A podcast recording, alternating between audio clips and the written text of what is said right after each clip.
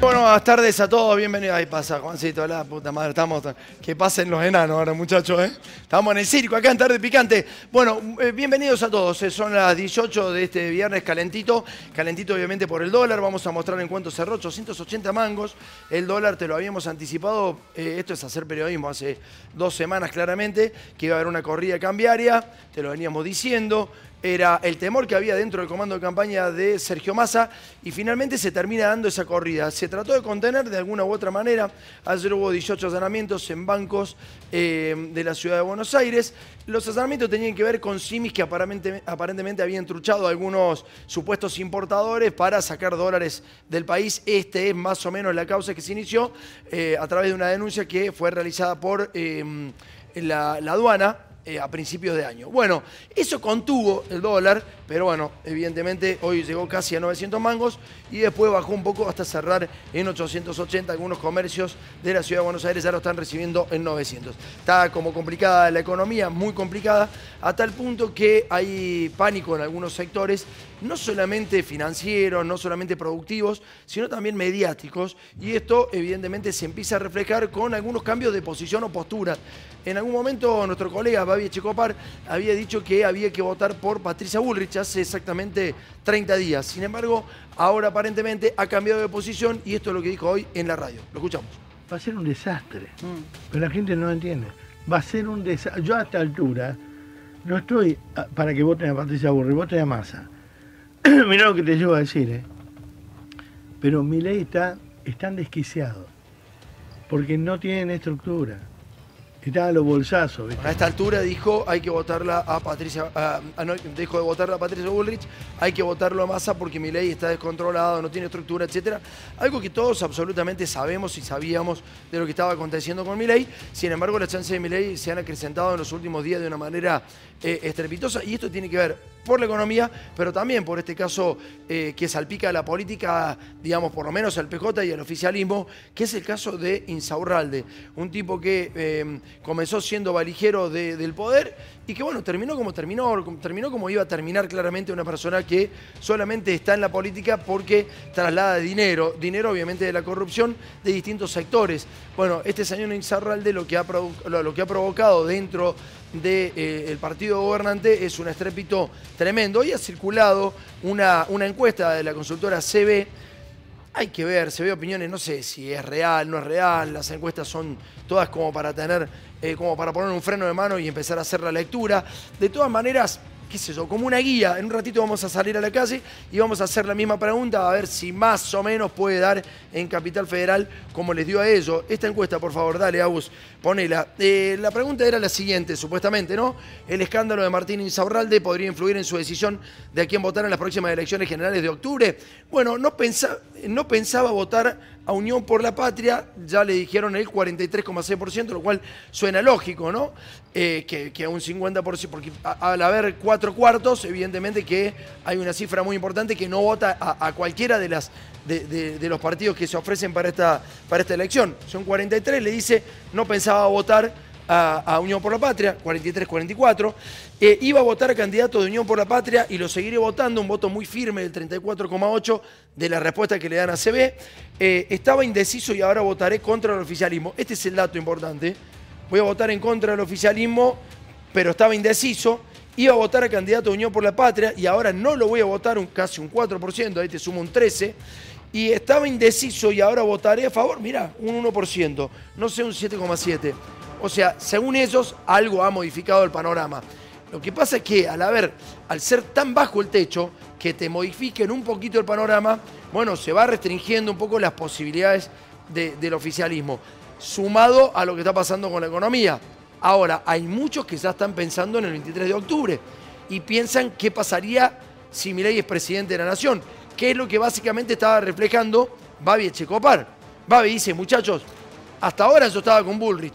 Bullrich no tiene posibilidades, no tiene chances. Bueno, si Bullrich no tiene chances, que no sea Milei. Esto es lo que dijo Babi Echecopar, eh, motivado, obviamente, intuyo, por una cuestión de eh, saber qué es lo que se viene si se viene Milei. Tuvo como varios encontronazos, encontronazos ahora en idea. Eh, es un tipo que va en contra del sistema, lo está haciendo. Los empresarios temen, fueron a verlo a, a Milei, a esa contracumbre, entre comillas, que hizo en Mar del Plata, pero siguen temiendo de lo que puede hacer Milei, porque es impredecible para el sistema, ¿no? Básicamente esto es lo que están pensando. Me voy a la mesa, tenemos un invitado hoy que es Mariano de Pinedo, es el, el- el Pinedo bueno, digamos, Eh, así le dicen en el Frente para la Victoria, el Pinedo bueno, ¿no? Eh, Federico es un capo, ¿no? Frente para la victoria, ya quedaste Bueno, desactualizado. Unión por la Patria es muy difícil, es muy difícil. ¿Cómo anda? ¿Bien? ¿Qué hace, Guille? ¿Cómo estás? No sé, ¿Todo si bien? no, fue, no sé si no fue Guillermo el que me bautizó así. ¿En serio? ¿Fuiste vos? ¿El Pinedo Tengo la bueno? impresión yo de que tenía sí. relación con los dos. El otro me venía, el Pinedo el breve, Sí. venía a verme siempre y demás, y este también, obviamente, por el mercado central. Entonces yo le decía uno bueno y uno mal. Ah, mira vos. Sí, sí. Ahora, el problema es que to- me pasó lo mismo que con el negro Chávez. ¿Qué? Es claro, con el negro Chávez lo empecé a peronizar. Sí. Y, me lo- y le, llevé la, le llevé la colección completa de Eva. Y ya el negro empezó a hablar de, de peronismo. Me lo agarró Fidel, se lo llevó los fines de semana al Caribe. Se iba el viernes a la noche, volvía el domingo a la noche, dos días con Fidel, olvídate, me lo hizo marxista. Y ahora este me lo agarró Mariotto y me lo hizo socialdemócrata. Yo lo estaba peronizando y este me lo hizo socialdemócrata. Pero te Qué cosa increíble. increíble, loco. Yo no puedo creer el alto nivel de fascismo en sangre que cualquier, Me lo hizo. cualquier tinte democrático, ya él lo ve. Me lo hizo socialdemócrata. socialdemócrata. Es una cosa Ahora tengo que rever cuál es el bueno y cuál es el malo. Ahora lo voy a escuchar. Ahora lo voy a a escuchar y voy a ver. Este- este Sí. Lo tenés que- lo tenés que invitar. Que Pinedo, el breve dice- no es mala persona, ¿eh? no es mala No. persona. No, no, Pinedo no, el breve no. no, es malo. No. Es muy bueno. eh, Pinedo el bueno es muy bueno. Sí, aparte este es bueno, así. este. Pero Pinedo el breve es excelente. Pinedo Pinedo el breve Sí, eh, sí, tiene, bueno. Como, tiene tintes. como mote, decís vos. Sí, como mote. Le pusimos con Estaría el- bueno, Claro, que vengan, como estaría bueno que vengan los hermanos Yo- a debatir sobre, sobre lo que está pasando en el país. ¿eh? Antes de la elección no te va a aceptar. ¿No lo va a aceptar? Y ahora que vota junto con, y ahora que Babi junta, ju- junta con, vota con Mariotto, es que ve en el programa. El otro que ve antes de empezar. Para, el para otro- que yo, para que me quiero quedar con los apodos, porque estuve en, en- en mi barrio y me dice, decile a James Bond, ¿cómo? ¿A James Bond? ¿Yo? ¿A mí me dicen? ¿sí? No, a Guillermo. ¿Por? Decile a James Bond. Por el 07. Por el cero- 07. no, es un hijo de puta. ¿Qué es el 07? No, No, no, fue no. 08. pero 08, los muchachos, 09. dice, 08, decile a ese es muy que- intelectual. Ese, ese en realidad Es fino, es no fino, reconocer lo que ¿no? cho- no es reconocer lo que chorearon. Pero a su vez, 200.000 votos, comparado con lo que no sacaron nada, es un montón. Ese hijo de puta, ¿y qué barrio le dicen así? Nada, del verdad, te olvidate, Ah, eso es una el- mentira. es por la gente Es 007. una mentira, es una mentira de te olvidate porque Bueno, vos lo chicañaste, la tiene que devolver, hermano. No, está No, perfecto. no, pero ese programa, este, este programa que están viendo y que, y que- y que evidentemente Babi cambió su opinión de voto después de escucharlo a Mariotto, eh, también lo escucha la borda de la Nación. Vos me escuchaste recién Sí, hablando con la borda. Sí. Porque hoy la borda sacó un artículo en La Nación diciendo que Guillermo Moreno decía que eh, eh, eh, el, el- el pibe este, ah, el problema no había sido el pecado de lujuria, que es lo que hablamos acá, sino que lo mostró. Que si no lo hubiese mostrado, el peronismo lo Como que, banca. como que vos decías eso. Sí, y no, no so- a mí me puso como ejemplo, pero después lo, lo puso en boca de varios y de que el peronismo banca. Yo le mandé dos reportajes. Le mandé el reportaje que hice con un periodista radical de Mendoza, donde el periodista radical que yo te había dicho acá decía, Sí, no, sí. nosotros nos ocupamos de lo que se ve. Ah, o sea, de que se, si Isabel le hizo un delito, pero no se ve, no es delito. Un no. empleado de Cornejo. Bien. Y el segundo lo que dije acá, porque lo de la botella de champán del Don Periñón, Sí. que los conservadores rompían la botella de champán y que era, lo dije acá. Y hoy lo toma, evidentemente ven el programa. Entonces le digo, miren muchachos, si hay delito, prima facie parecería que sí, es un tema de la justicia. Si hay pecado de lujuria, es un tema nuestro, y hay pecado de lujuria. Entonces lo que nosotros opinamos acá, comparando lo que eran los conservadores con, con esto de los 90 para acá, fue el pecado de lujuria. Que obviamente todo indicaría que también hay un problema con el derecho positivo, no hay duda. Pero él no podía escribir lo que hoy escribió.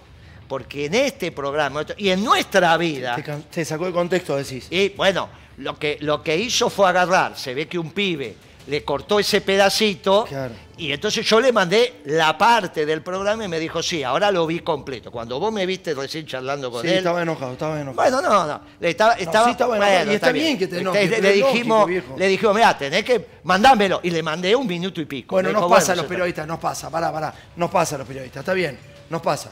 Eso, No, eso, la, eso la no pasa. ¿no? descontextuada, eh, Bueno, siempre... pero nos pasa, nos no, pasa. porque a esta altura al periodista no le puede ocurrir descontextuar.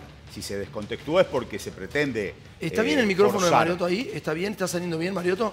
De todas maneras, para las cosas que dice Mariotto no hace falta que tenga micrófono, pero, sí, pero es mejor que Porque funcione. puedo gritar más incluso.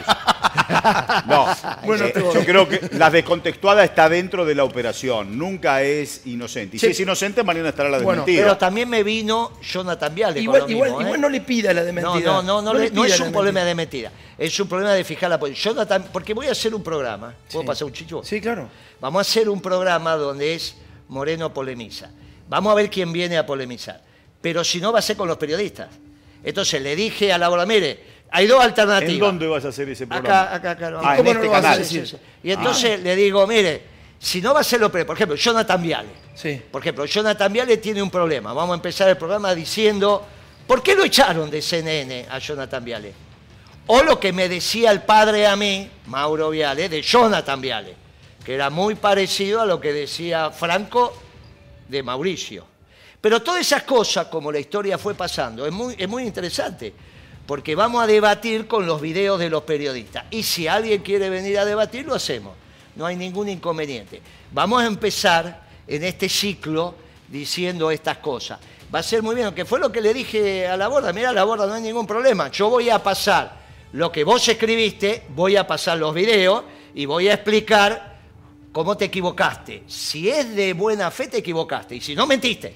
Me parece Y importante. ya que- ahora es un problema, de- como no soy funcionario público, están mancillando mi honra. Y ahí sí hay temas civiles, ¿eh? porque vos no... No, pero pará, eh, No, sí, es sí, sí, sí, sí. No, y después lo- con eso financiamos la política, no voy a ser como Cornejo que no sabe dónde saca la plata.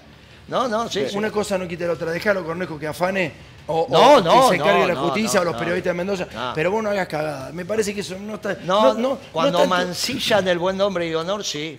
Aparte de una cosa que me parece importante de lo que dice Guille de, de marcar posición. En lo político, más allá de que después tu estrategia sea eh, defenderlo en lo judicial.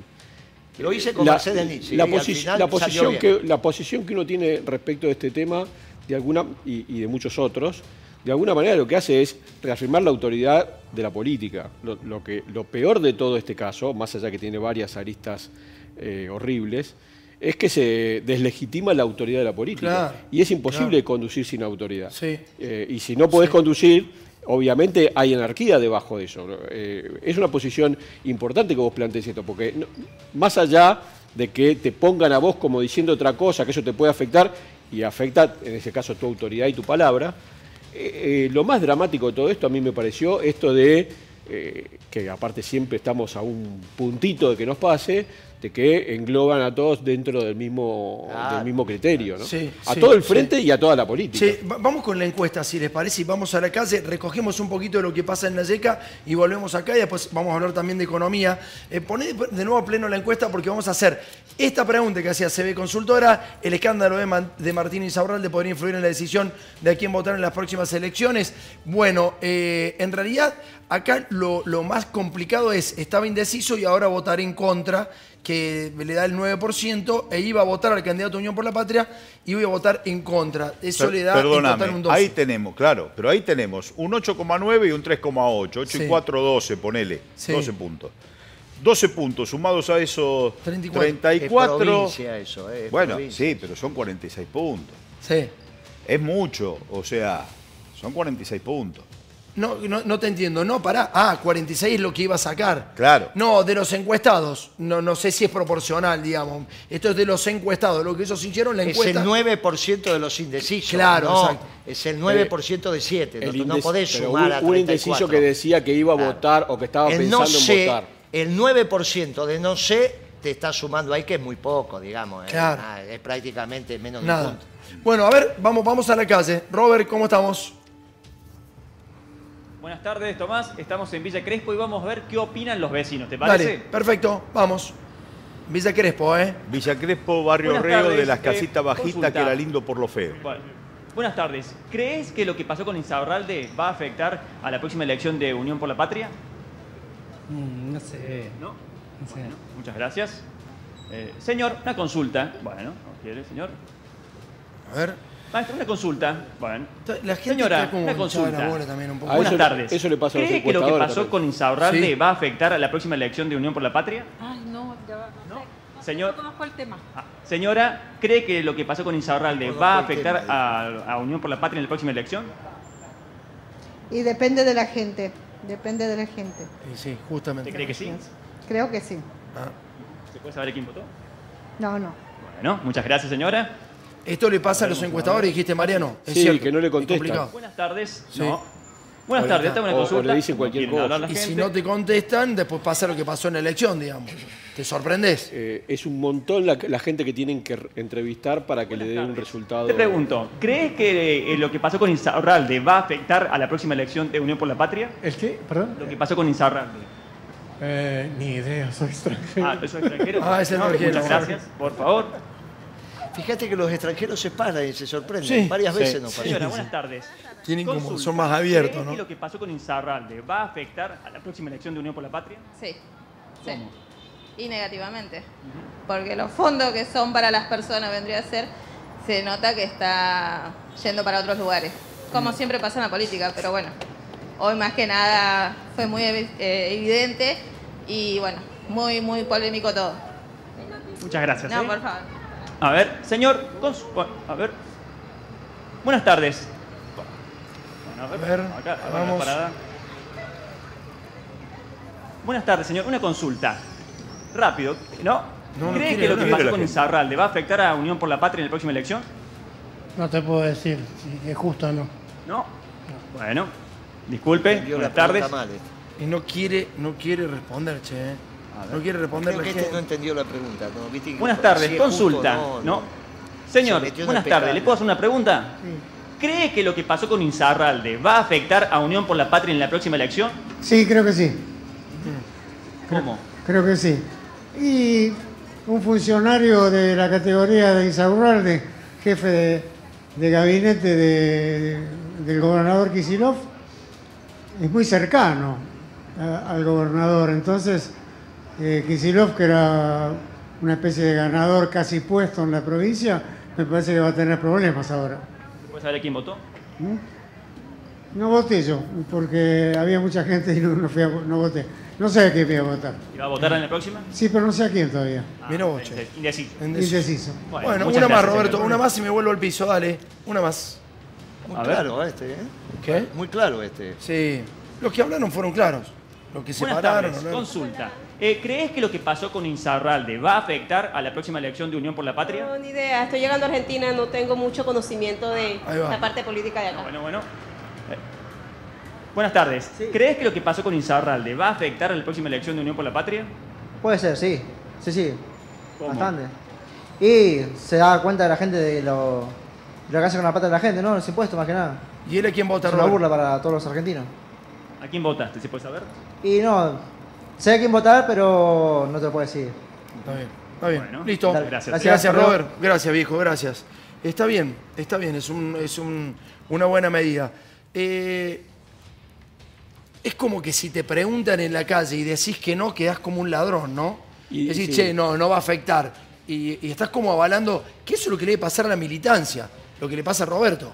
Cuando la militancia va y te dice, che, bueno, te- tenés que votar a Unión por la Patria, dar justificaciones, bueno, la economía no está bien, pero podés dar, eh, podés decir, che, pero el sistema se está tirando en contra, y te dicen, ¿ni en Saurral de qué? Suponete que hubieran enganchado a uno que, que- que nos vota a nosotros. Sí, Eh, no puede decir nada, no pasa nada. Porque Claro. obviamente que afecta. claro. Eh, ese, es el, eh, ese es el problema de lo que, de lo que, de lo que pasó. Por lo menos no públicamente, por ahí privadamente no te, digamos, lo Sí, por ahí, votando. por ahí lo haces igual porque hay otras cosas a tener en cuenta. Obviamente Claro. que hay un montón de cosas a tener en cuenta que afectan a la vida cotidiana de, de los argentinos, no, no solamente la falta de ejemplaridad de este muchacho. ¿Es una bomba que le explota toda la política para vos? No solamente Y Unión por ¿lo la Patria. que dijo recién la chica? Dijo, se sabe que la política es así. Mm. La política no es así. Nosotros no somos así. Ahí está. Ahí está, es muy importante lo que Y está sí, diciendo Pino. sí. Y Pero- otra cosa más importante que es el principio de autoridad. Entonces, muy importante. Muy importante. Casi lo aleja de la socialdemocracia, la línea divisoria. Así que está, está muy bien enfocado. ¿eh? La- los socialdemócratas no, no hablan de autoridad. No, no, el principio de autoridad no es, no, claro, no hay principios. La condena. todos los días vamos con los La principios. condena es total y en el frente de todos la condena es total. Lo que pasa es que afecta a las elecciones. ¿Cómo no va a afectar? Es, es impactante el hecho, la- el hecho. ¿Vos decís que va a afectar realmente? Yo creo que sí. Claro que va a Paralizó la afectar. campaña, muchacho. ¿Cómo? Paralizó la campaña en la militancia. Pero, Guillermo, la vergüenza. Esto afecta. Sí, dice eso. afecta porque es un masazo, es un hecho horrible, absolutamente condenable, que tiene todos los condimentos de lo peor de la política. Corrupción. De todas este, maneras, Gabriel, a mí me parece que hay muchísimos otros elementos que la gente analiza. A eso iba, a eso iba. ¿Esto afecta? Sí. ¿A los que vamos a votar a Unión por la Patria nos afecta? Sí. ¿A los que no van a votar Unión por la Patria les afecta? Sí. ¿A la política les afecta? Sí. Ahora, frente a un escenario Ahora, no se más a mi ley en una segunda vuelta, bueno, también todo afecta. Los órganos, la- las armas, este, la vac- el vaciamiento del Estado. Ahora, me parece que el, el tipo que queda, que, negacionismo. queda, que queda como huérfano después de este escándalo se va a Milei. Es impresionante. No se va Bullrich, no se fortaleció Bueno, Bullrich. porque mi ley viene planteando casta contra eh, sus proyectos. Esto es el emblema, lo ¿Viste que- cómo dicen los la chicos? grosería es el emblema de la casta. Entonces, Claro. él se siente referenciado en esa Pero denuncia Bullrich que también es como combativa respecto a eso, ¿no? Eh, digo, Bullrich, el, el discurso de Bullrich Sí, bueno, pero hasta mira, ahora es- esto. Massa moldeó su campaña Sí. incluso antes de ser candidato, cuando exigía en el frente de todos ser el único candidato. Sí. El argumento era que la interna, las pasos de Cambiemos, las iba a ganar Patricia Bullrich y Patricia se posicionaba en una derecha extrema que le permitía a él moverse por esa amplia avenida del medio que es tan cómoda para Sergio Massa. Eh, bueno, el tiro salió por la culata o no, porque en vez de ganar, ga- ganó Bullrich, pero también ganó Milei. Entonces, la ancha avenida del medio es más, más amplia para Massa, Sí, sí. porque es mucho más expuesto las posiciones de Milei. Entonces, Sí. hoy Massa, aún con este, eh, esta aberración, caso Insaurralde de por medio, se está manteniendo en esa ancha avenida del medio intentando mostrar no lo que él hace como ministro, que es muy poco lo que puede hacer en esta economía que está estallada, que no es inmanejable Sí. por múltiples errores que llevó adelante este gobierno, que no pudo restañar los errores, del gobierno de Macri. son- El gobierno de Macri le dejó una herencia brutal, este gobierno no lo pudo modificar. Ah. Pero sí Pudo, pero no, no lo hizo. no lo hizo, no lo quiso hacer. Ahora, Massa mostrando las aberraciones de lo que propone mi ley, esa ancha avenida del medio la va a cooptar. Vamos a salir de nuevo dos minutitos nada más para preguntar. Roberto, escucha esta pregunta que tenés que hacer. ¿Qué candidato está mejor posicionado para la, para la, para la elección? ¿Qué candidato está mejor posicionado para la elección? ¿Bullrich, Massa o Milei? Vamos, dale. Eh, señor, buenas tardes. Pregunta, ¿qué candidato está mejor posicionado para la elección? ¿Massa, Milei o Bullrich? Massa. Massa. Perfecto, ahí está. Y porque es el único acuerdo. Perfecto, muchas gracias. Es el único acuerdo. Mirá vos, bien, bien. Bueno, Bien sacada, dale. Acá los muchachos. Muchachos, buenas tardes. ¿No? ¿Listo? A ver. Señor, buenas tardes. Uy, Consulta, ¿qué candidato está mejor posicionado para la próxima elección? Para usted, ¿Massa, Mil- Milei o Bullrich? No, para mí, Burrich. Bullrich, Gracias. bueno. tenés Massa, Bullrich. A ver qué dice. Crespo, ¿eso qué es? ¿Corriente? Sí, eh, no- Señora, buenas sí. tardes. Consulta Sí, ¿no? rápida. Sí. ¿No? Chicos, Crespo. consulta rápida. ¿Qué candidato está mejor posicionado para la próxima elección? ¿Massa, Milei o Bullrich? Massa. Massa, por Muchas gracias. Vos, che, ¿eh? Porque es el único acuerdo, dijo el Consulta señor. ¿eh? rápida. ¿Qué? No, bueno. A ver. Tranquilo. Al tachero, vamos a pedir vuelta al tachero. rápido, Eso, a ver, rápido. Señor, Cuidado. buenas tardes. ¿Qué, mejor, ¿Qué candidato está mejor posicionado para la próxima elección? ¿Massa, Milei o Bullrich? Milei. Milei. Gracias. Mierda. ahí está. A ver. ¿Qué candidato está mejor posicionado para la próxima elección? ¿Massa, Milei o Bullrich? Milei, mil veces Milei. Milei, ahí está. Gracias. 2-2. ¿Candidato para la ah, mejor posicionado? ¿Massa, Milei o Bullrich? Para la próxima elección. Eh, Milei. Milei. 3, 3, 2. A ver. Se dio vuelta la tortilla. Señor, buenas tardes. Consultita rápida. ¿Qué candidato está mejor posicionado para la próxima elección? ¿Massa, Milei o Bullrich? Massa. Massa. Este, bueno, bueno. Hay balotaje, ¿eh? Ahí está el Villa balotaje. Crespo. Sí. Capital, ¿eh? Vamos en capital, muchachos, ¿eh? Buenas tardes. Para la próxima elección, ¿qué candidato está mejor posicionado? ¿Massa, Milei o Bullrich? Para vos. Voto en blanco. No, no. Bueno. Listo. Hola, ¿qué tal? No, bueno. ¿Qué les pasa? Pregunta ¿por qué no rápida, buenas tardes. Eh, en para la próxima elección, blanco, ¿qué ¿no? candidato está mejor posicionado? ¿Massa, Milei o Bullrich? Para mí, Javier Milei, totalmente. Totalmente. Bueno, ahí Muchas va. gracias. Bien, ahí va. Pregunta, buenas tardes. Esa era No. una comunidad Ok. también, ¿eh? Sí, No. sí, son. Ok. Pero bueno. Villa Crespo. Chicos, buenas tardes. Consulta. ¿Qué mejor posicionado está eh, candidato para la próxima elección? Massa. Massa. Massa. Perfecto. Massa. Bueno, La 4, chica- 4. La chica se animó y él no. Sí. Hay ¿Por un qué? muchacho acá. Pero viste que lo dijo Muchachos, hasta, hasta con buenas tardes. convicción, digamos. ¿Qué No, candidato está mejor posicionado para la trabajando, próxima no puede. elección? ¿Massa, Milei o Bullrich? Milei, Milei. no- papá. Aguante, Leo. Gracias. Milei, Señora, cinco, rápido. cuatro. Para la próxima elección, ¿qué candidato está mejor posicionado? ¿Massa, Milei o Bullrich? Massa. Epa, ¿eh? Para la próxima elección, muy claro, ¿quién ¿eh? está mejor posicionado? ¿Massa, Milei o Bullrich? Posicionado, no sé, pero voy a votar a Bullrich. Bueno, ¿Ok? Muchas va. gracias. listo. Bien. Claro, pero la no, la elección, valoró tardes, como ¿Quién está mejor posicionado? ¿Massa, Milei o Bullrich? Ninguno de los tres. Ninguno de los tres. Argentino, Claro. nada más. No, di- no dijo quién estaba bien, mejor posicionado, gracias. es cierto. Dijo a quién va a votar. Pero más o menos, podés Sí, pero no, no la Para la valoró elección, ¿quién está mejor posicionado? Candidato. ¿Massa, Milei o Bullrich? Para mí, eh, Bullrich. Bueno, vos, che. Patricia. Bueno, estamos en capital, ¿no? Señor, para la próxima elección. No, bueno. Debería ser. Buenas tardes, señor. Pregunta rápida. Bullrich. Para la próxima Sí, elección, ¿no? ¿Quién está mejor posicionado para usted? ¿Massa, Milei o Bullrich? ¿Ninguno? Bueno, está no bien. habla, no habla. Buenas Bueno, tardes. Para Bueno. la próxima elección, ¿qué tal? Sí. Para la próxima elección, ¿qué candidato está mejor posicionado para vos? ¿Massa, Milei o Bullrich? Milei. Gracias, Roberto. Gracias. Muchas gracias. Muchas gracias. eso Bueno, volvemos, capital, ¿eh? volvemos. Capital. Capital debería arrasar Bullrich, ¿no?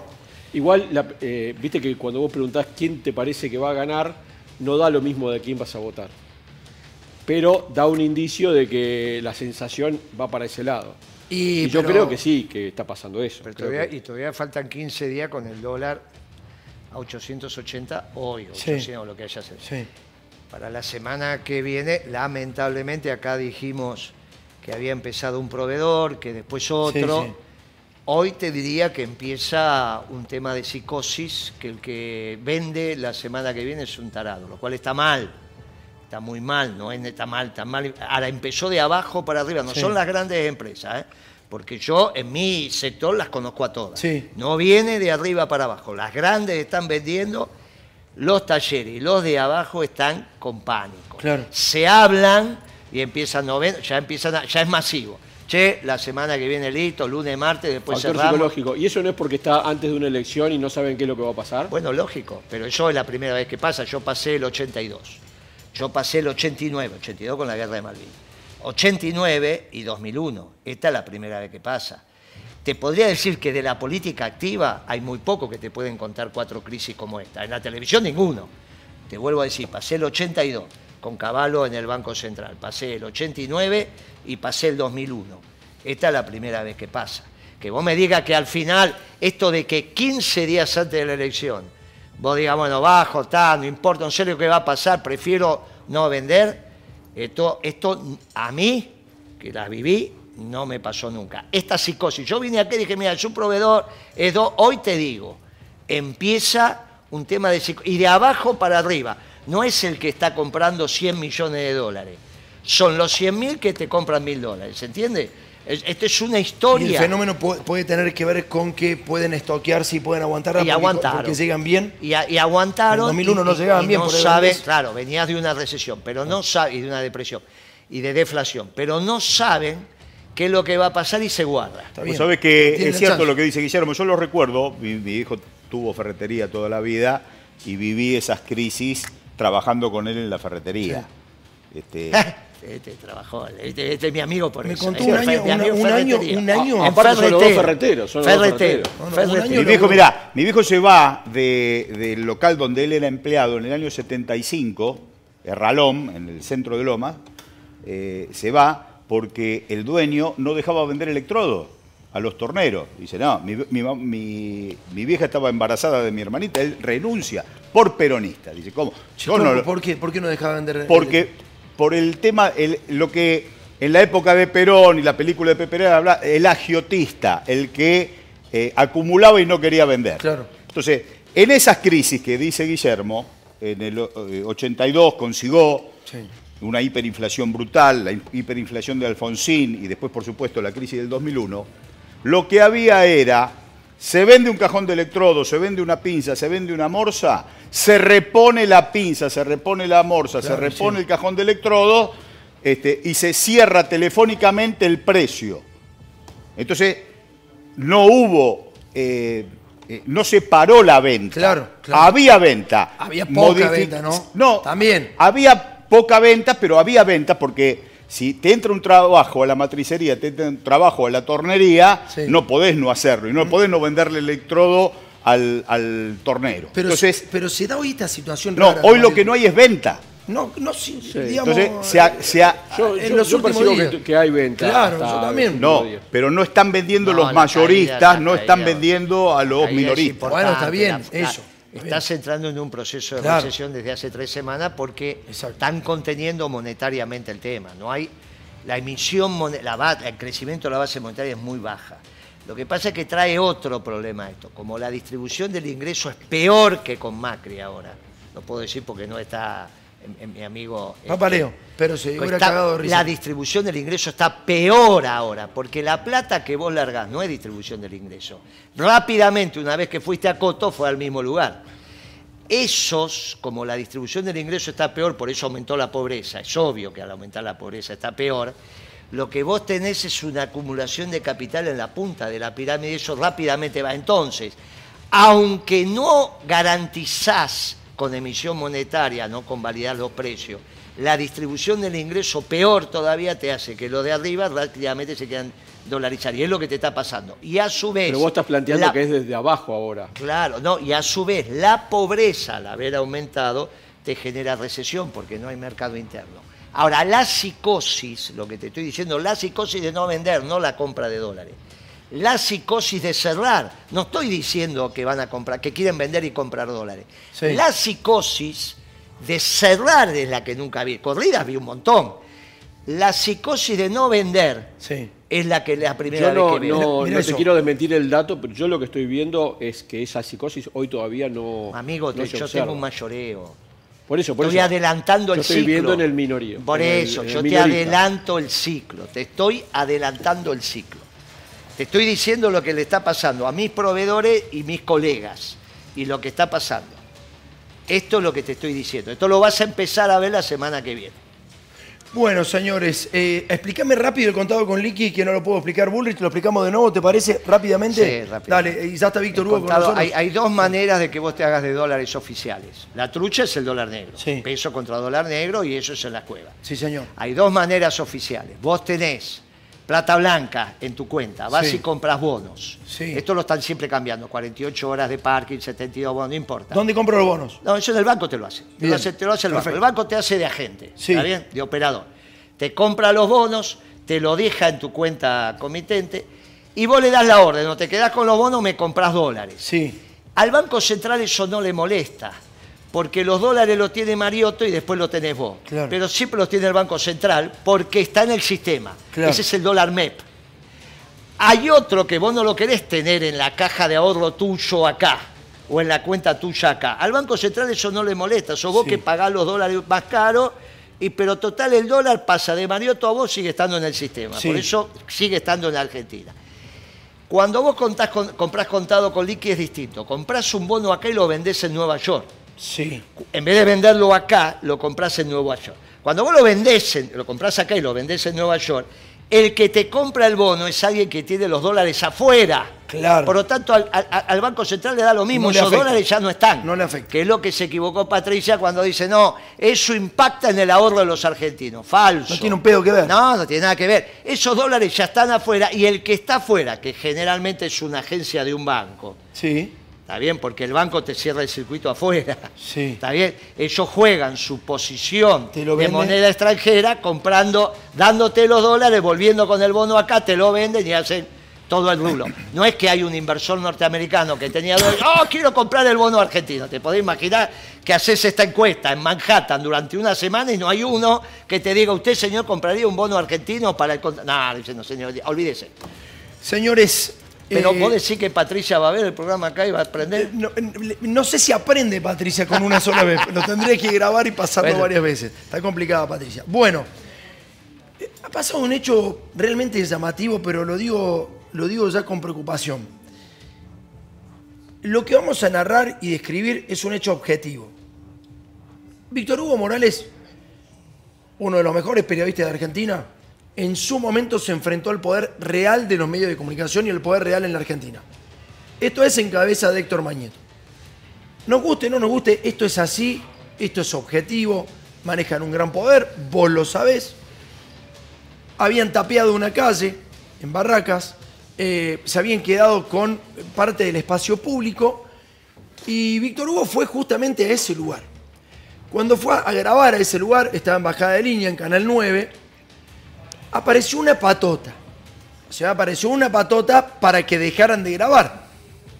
Si vos vas a hacer una denuncia en contra de una empresa que se queda con el espacio público y aparece una patota, vos tenés que inferir claramente por el sentido común, te va a llevar que esa patota responde a la empresa que vos estás denunciando. Ergo, la persona que ahora vas a ver que lo atropella Víctor Hugo ahora en ese instante y le pega en sus piernas con un vehículo de mil kilogramos y lo lesiona, vos tenés que entender que a ese tipo lo manda la empresa que vos estás perjudicando con la información. Ese tipo hoy está prófugo de la justicia, no por haberlo eh, dañado a Víctor Hugo, sino por una muerte. Y ahora se, se animó a matar, ¿está claro? Lo raro y lo increíble que nos pasa en la Argentina, que decimos que hay democracia y derecho a la información, y que todos somos libres para expresarnos, es que todos los medios de comunicación no hicieron referencia a ese episodio que acabas de ver. Ahora mataron a una persona y dicen que son bandas narcos. Todos los medios dicen que son bandas narcos, que, fue un delito en función de, eh, bueno, una cuestión de narcotráfico. ¿Por qué no referencian este hecho si el mismo tipo que Víctor Hugo llevó a juicio, que lo, que lo condenaron, es el tipo que está prófugo y acusado de haber matado a otra persona? ¿Por qué no hacemos referencia a esto? ¿Por qué nos olvidamos de esto? ¿Por qué no contextualizamos?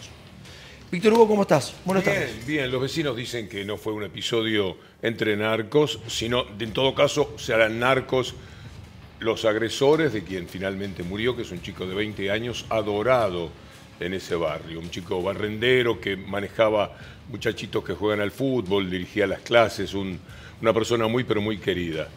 Y si fuera además una guerra narco, con todo lo que dicen de Rosario, que viven metidos en Rosario, hablando de la guerra narco, ¿por qué no hablan de una que está bastante más cerca de toda esta historia? En efecto, ellos robaron una calle, la calle Escasubi. La recuperó eh, la ciudad gracias a Aníbal Ibarra y María Elena Nadeo, que lucharon muchísimo para que eso cambiara.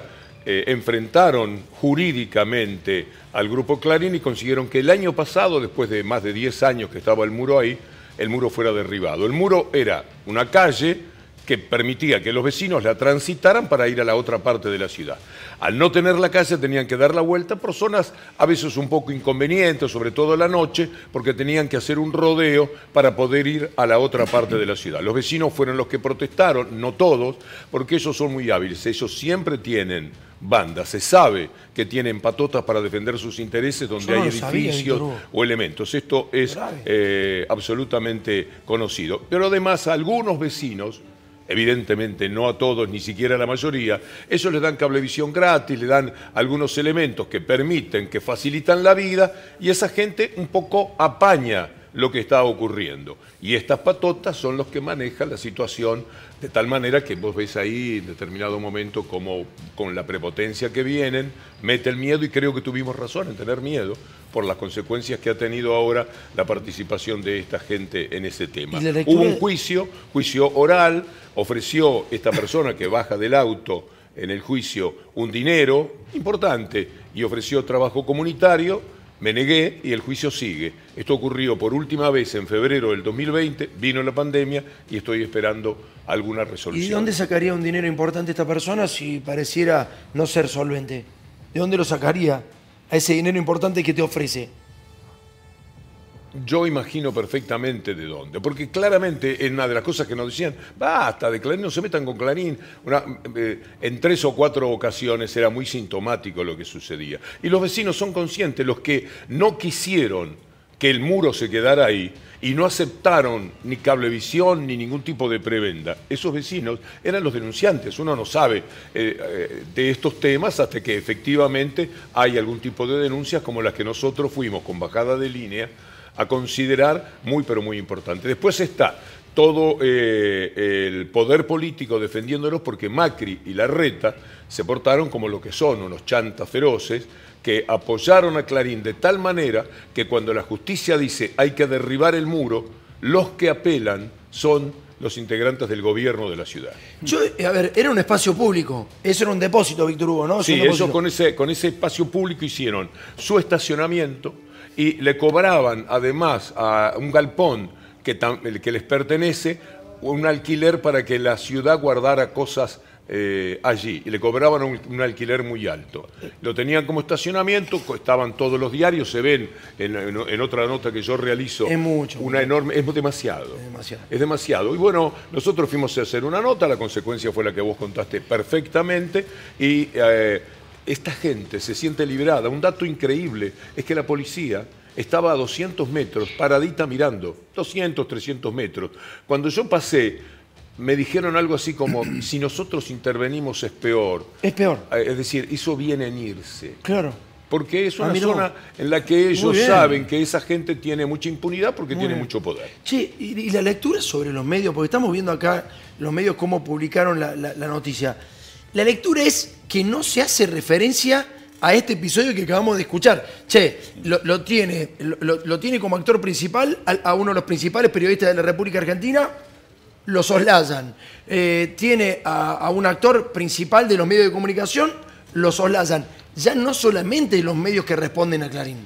Todos. Lo soslayan todos los Yo, medios. yo me estoy enterando en este momento que está vinculado un episodio con el a otro. través de la persona que es el agresor mío y que ahora está Claro. siendo buscado por la policía como integrante de la banda Porque, que mató a este chico. Por No supuesto, sé Víctor Hugo, las- yo recordé, recordaba este episodio que fue este, muy, muy contundente, Sí, sí, sí, una- claro. un atropello de- operado por, por el monopolio Clarín.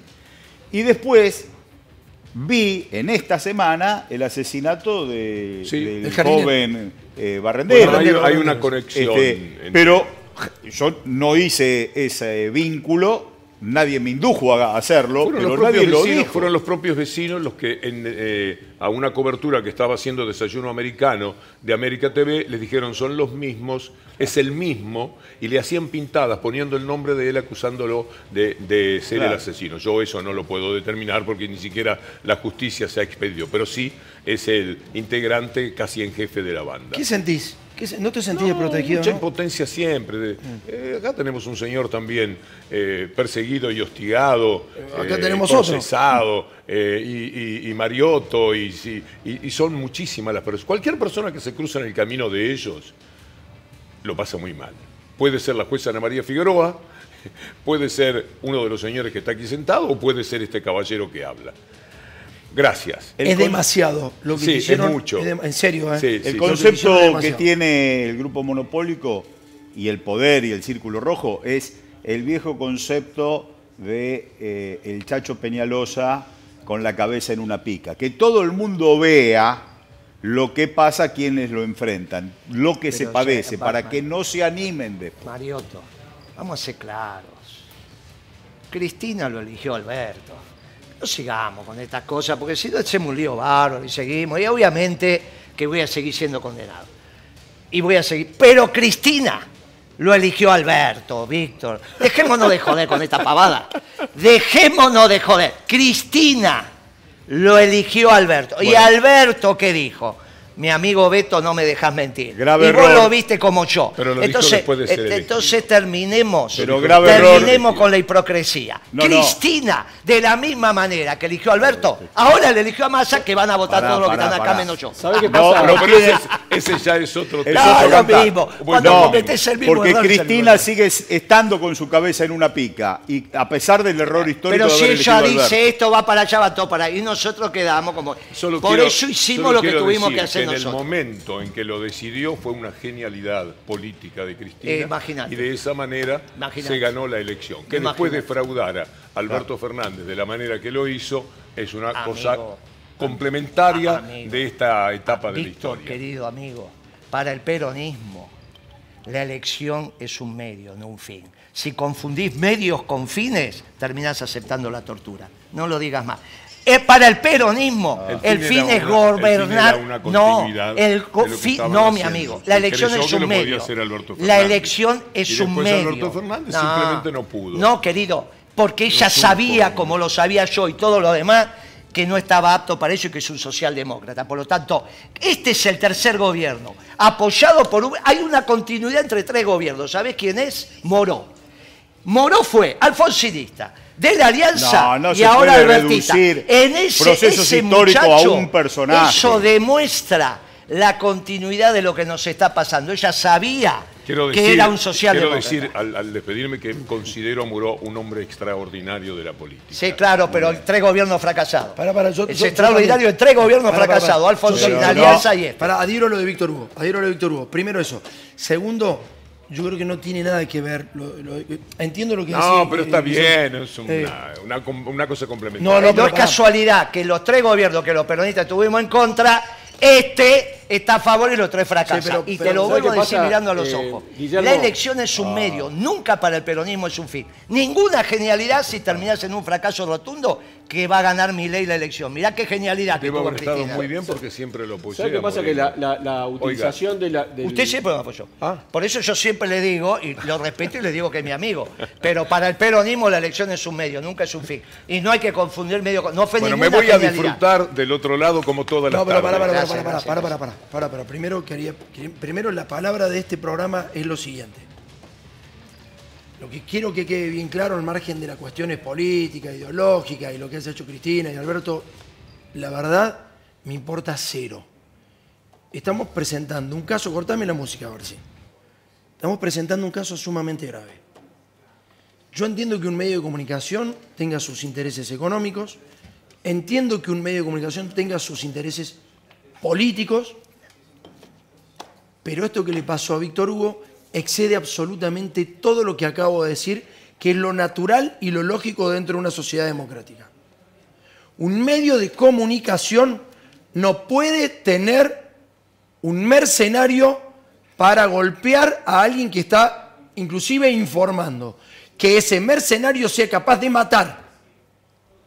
Porque así como hicieron con Víctor Hugo en aquel momento que casi lo matan, pudo no haberse controlado como ahora que sí mató. Y eso es imperdonable. Y eso no puede pasar de largo. La verdad no puede pasar de largo al periodismo argentino. A nadie debería pasar de largo. No puede pasar de largo que un medio de comunicación maneje patotas capaces de matar. Porque a Víctor Hugo no lo mató, pero estuvo ahí, ¿eh? Estuvo ahí. Ahora sí mató. ¿Y si el hecho hubiera pasado al revés? ¿Y si hubiera sido al revés? No importa lo que haya hecho Alberto, no importa lo que haya hecho Cristina, importa lo que hicieron estos tipos y cómo se manejan estos tipos. Un medio de comunicación y nadie, ni en la política, ni en el empresariado, ni absolutamente nadie puede manejar mafias dispuestas a matar a alguien porque está hablando e informando. Y lo peor de todo es que no es una opción informar esto. Esto es una obligación. Esto es una obligación de los medios de comunicación. Es una obligación porque Víctor Hugo Morales, al margen de si es bueno o malo, ya, ya saco esto. Para mí es excelente y para mí es el mejor. Pero no importa lo que yo opine de Víctor Hugo Morales. Importa que es un periodista que estaba informando y no estaba mintiendo. Y le mandaron una patota y estuvieron ahí de matarlo. Esta es la palabra de tarde picante. Gracias, Víctor Hugo. No, gracias a ustedes. Muchas gracias de verdad. Toda la solidaridad, Los, eh, Víctor Hugo. disfruto toda la tarde mientras preparo mi trabajo en realidad. Escucha algunos gritos pronto. de más, ¿no? Eh, Algunos gritos escucha en el estudio. ¿no? La pasión siempre es bienvenida. La indiferencia es el enemigo. Eh, la pasión va bien. Muchas gracias. Gracias, amigo. Todo el respeto, Víctor Hugo. Gracias por venir. Todavía eh. recordamos Muchísimas gol de. Maradona cada vez que lo veo. Es, es un honor tenerte acá, ¿eh? Es un honor. gracias. Y sería bueno tenerte siempre, ¿eh? Gracias, Muchas viejo. ¿eh? Muchísimas gracias. Bueno, seguimos un poquito con la economía, ¿les parece? Che, ahí mm, le ha mandado el periodista este de La Nación, Guillermo me muestra, eh, las disculpas. Eh, Está bueno que lo diga, está bueno que lo diga. Guillermo. ¿le Toma, parece? Bueno, lo leo yo. Fernando Laborda, él le dice, Guillermo, estoy corrigiendo y ampliando su frase en función de lo conversado y separo de su párrafo mi reflexión posterior para que nadie piense que estoy aludiendo a usted. Eh, me parece perfecto lo que está haciendo Fernando Laborda, no lo conozco personalmente, eh, pero aún si no lo hubiera hecho, por ahí cometemos errores en la lectura y me parece que había quedado aclarado. Y, y- Yo valoro y- enormemente lo que está haciendo Fernández Laborda de Muy, la Nación. muy bien, muy bien. Muy honesto, Sí. intelectualmente. Yo no lo hubiera hecho, ¿eh? Y el tipo lo hizo. O sea, yo te lo digo. No, no, hay que hacerlo. Porque una cosa es eh, hacer una operación y otra cosa es cometer un, Un error. un error. Un error que lo puede cometer error. cualquiera. Entonces, Un error. en la medida que lo reconoce y lo rectifica, recontra Muy bien, muy bienvenido. Y habla bien de lo que dijo es él un del gesto que no principio de estamos autoridad de la acostumbrados. política. Está muy bien lo que dijo, no, no pidiendo el breve, sino el grande. Bien, bien, bien. Bueno, bueno, estamos terminando bien el programa, loco. La verdad que está bueno. Eh, eh, está bien lo que dijiste, pero ¿no? ¿por qué en este caso, che? Estamos. ¿Por qué qué? ¿Por qué qué? ¿Lo de Eh, Siempre Cristina? te sale lo de Cristina. Claro, No, no, porque... Y encima si- pregunta no, por qué, No, no, cosa- no, porque esto si no termina siendo algo que no lo entendemos y del otro lado dice, che, loco, ¿cómo no parece una manga de no, loco. son, Parece no una es que no de se entiende, son capítulos absolutamente distintos de la Claro, película. paralelos. No, tiene nada que ver una no, cosa todo- con la otra lo- en este ¿Sabés caso. qué pasa? Dale, dale, explícame. Parece, no, está- está muy claro. no, pero Guillermo, ¿sabés qué? Yo te puedo decir entonces, ah, entonces como Cristina lo eligió Alberto, vos te querés amigar con Manieto. No, entonces no, no esto yo- cuestionás esto. no, pero, pero, eh, también este- estaría trayendo no, de los pero pelos los ¿sabés temas. qué pasa? Podría ser que vos hagas esta interpretación como la hizo Papa Leo y le expliqué por qué no. Yo hice mi interpretación por qué terminé No la guerra. entenderte, quiero, no, no, sin ¿Por chicana ni nada. terminé- Quiero entenderte por, ¿Por qué qué. terminé la guerra con Clarín? Lo dije y lo dije en este programa. ¿Por qué? Porque estaba en, en vista la disolución nacional. Y yo todos los elementos nacionales, lo que aglutina Nacional, y los diarios nacionales lo son, tanto La Nación como Clarín como Página 12, tienden a unificar.